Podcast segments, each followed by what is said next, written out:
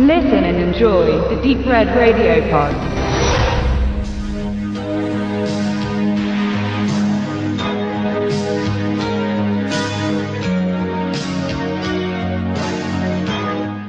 Frühjahr 1989 ging ein Ruck durch die Kinos der USA. Im Januar startete mit Mississippi Burning ein Krimi-Drama, das sich mit dem Rassismus gegen die schwarze Bevölkerung im Allgemeinen und im Speziellen in den Südstaaten beschäftigte. Auf einem wahren Fall beruhend untersuchen zwei FBI-Agenten den Mord an drei Bürgerrechtlern durch Mitglieder des Ku Klux Klans. Der von Alan Parker und mit Gene Hackman sowie Willem Dafoe besetzte Film erhielt in sieben Kategorien Nominierungen für einen Academy Award. Einer wurde eingeheimst, die beste Kamera für Peter Bisou.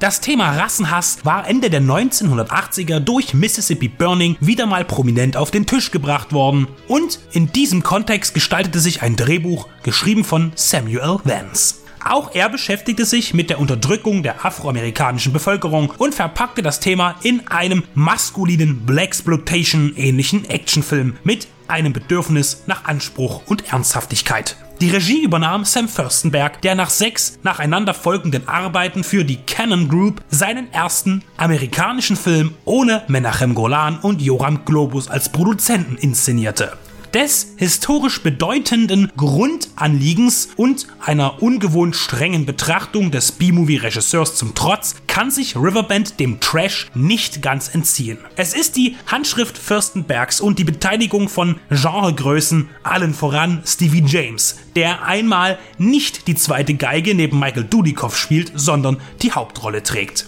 In der Kombination James Dudikoff brachte Fürstenberg bereits 1986 mit Night Hunter einen Film heraus, in dem es um den Angriff einer sich selbst als Herrenrasse bezeichneten Gruppe auf einen schwarzen Politiker ging. In Riverbend geht er aber viel weiter. Er verknüpft die Bewältigung der Sklaverei und dem daraus resultierenden Hass auf das schwarze Amerika mit dem Trauma des Vietnamkrieges. Das beschert Fürstenberg seine höchste Bewertung bei der IMDb. 6,6 stand Mai 2017 allerdings nur bei 57 Stimmen. Was zeigt, wie sehr sein womöglich wichtigster Film in Vergessenheit geraten ist.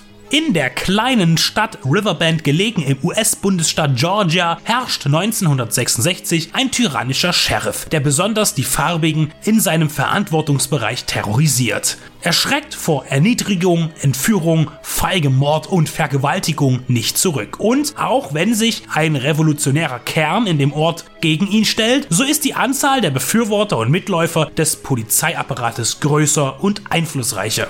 Hier findet sich neben des Handlungszeitraumes der 60er Jahre noch eine weitere Verbindung zu Mississippi Burning. Die Staatsgewalt als unrecht handelnde Institution im ländlichen Flair fernab der großstädtischen Gesetze.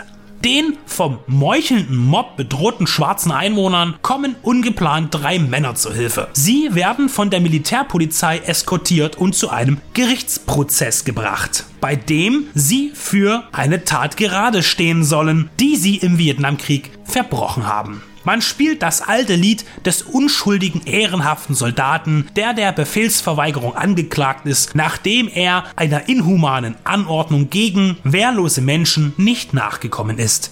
Die drei GIs, allesamt Schwarze, beschließen auszubrechen und überwältigen ihre Wachen. Sie fliehen in die dichten, sumpfigen Wälder des Südens. Unterschlupf finden sie bei einer Frau, deren Mann erst vor wenigen Tagen dem Sheriff zum Opfer fiel. Der sich eigentlich auf der Flucht befindende Samuel Quentin sieht die vorherrschenden Zustände und entschließt sich zu handeln. Gegen die weiße Vorherrschaft und er erweitert seinen Plan, um auch für sich und seine Kameraden eine Möglichkeit zu bekommen, um ihren eigenen Fall durch die Presse an die Öffentlichkeit zu bringen. Gewalt ist die einzige Lösung, ist die Ansage von Quentin, der die verweichlichten Brüder in einem Guerillacamp zu harten, zielsicheren und schlagkräftigen Kämpfern ausbildet. Über Nacht.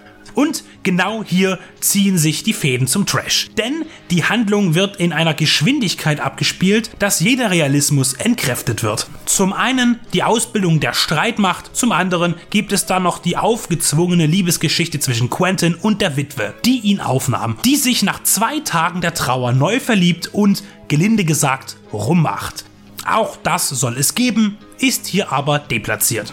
Nach der Vorstellung der Charaktere, der Fronten und der Situation mündet Riverbend in einer Belagerung, in dem die neue schwarze Ordnung die Weißen in Geiselhaft nimmt, um somit die Aufmerksamkeit der Regierung auf sich zu ziehen. Gegen Ende entfaltet Fürstenberg dann seine Action-Erfahrungen und integriert einen langen Shootout, der das Drama zum Feuerwerk werden lässt. Der Anspruch in allen Ehren geht an dieser Stelle verloren, denn die Art und Weise, wie die Schlacht eingefangen wurde, findet sich in den Konventionen der 80er Jahre Action-B-Movies wieder. Dazu gibt es einen poppigen Sound auf die Ohren, die Musik ist von Paul Loomis, der weniger im Filmgeschäft tätig war. Ein Glanzmoment seiner Karriere dürfte Barney in Outer Space gewesen sein, eines der Abenteuer des rosa Plüschdinos. Im RB komponierte und arrangierte er unter anderem Vanilla Ice und Dion Warwick. Besonders bei einem Zweikampf zwischen Quentin und einem seiner Kumpanen, Tony, zeigt sich das musikalische Hitpotenzial. Irgendwie unpassend gesetzt, hört sich aber verdammt gut an. Nach der zuweilen brutalen Machtübernahme, nachdem das Ziel erreicht ist und die Welt auf Riverbend schaut, legt man großen Wert auf ein versöhnliches Ende, das dann genauso steif geworden ist wie das Testosteron gesteuerte Schauspiel von Stevie James. Zudem wirkt das Handschütteln und Umarmen, der plötzliche Sinneswandel naiv und wenig glaubhaft. Sam Furstenberg ist zusammen mit den Produzenten Samuel Vance, Valerie Vance und Norman Stevens ein nach Anerkennung suchender Actionfilm gelungen, der trotz all seiner B-Movie-Schauwerte nicht zwingend in einem Meer dergleichen untergeht. Das Anliegen ist klar, die Umsetzung unterhaltsam.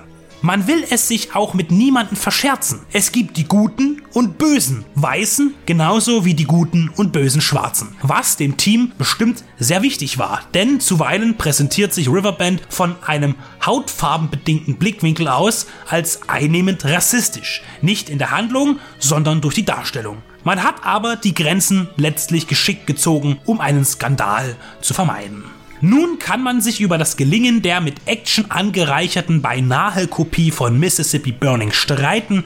Der Terminus Fahrwasser wirkt hier nicht gut gewählt, aber eines steht fest, rein vom erzählerischen Stil her findet man in Riverbend Sam Furstenbergs stärkste Arbeit. Keine Längen, eine passable, wenn auch teilweise überzeichnete Charakterisierung der Figuren und vor allem mal etwas anderes als Ninjas. Seine ersten beiden Filme waren Dramen, bevor er seine Seele an Canon vermietete. Hier könnte man eine Art Sehnsucht erkennen an frühere Zeiten, als er bestrebt war, relevante Geschichten zu erzählen.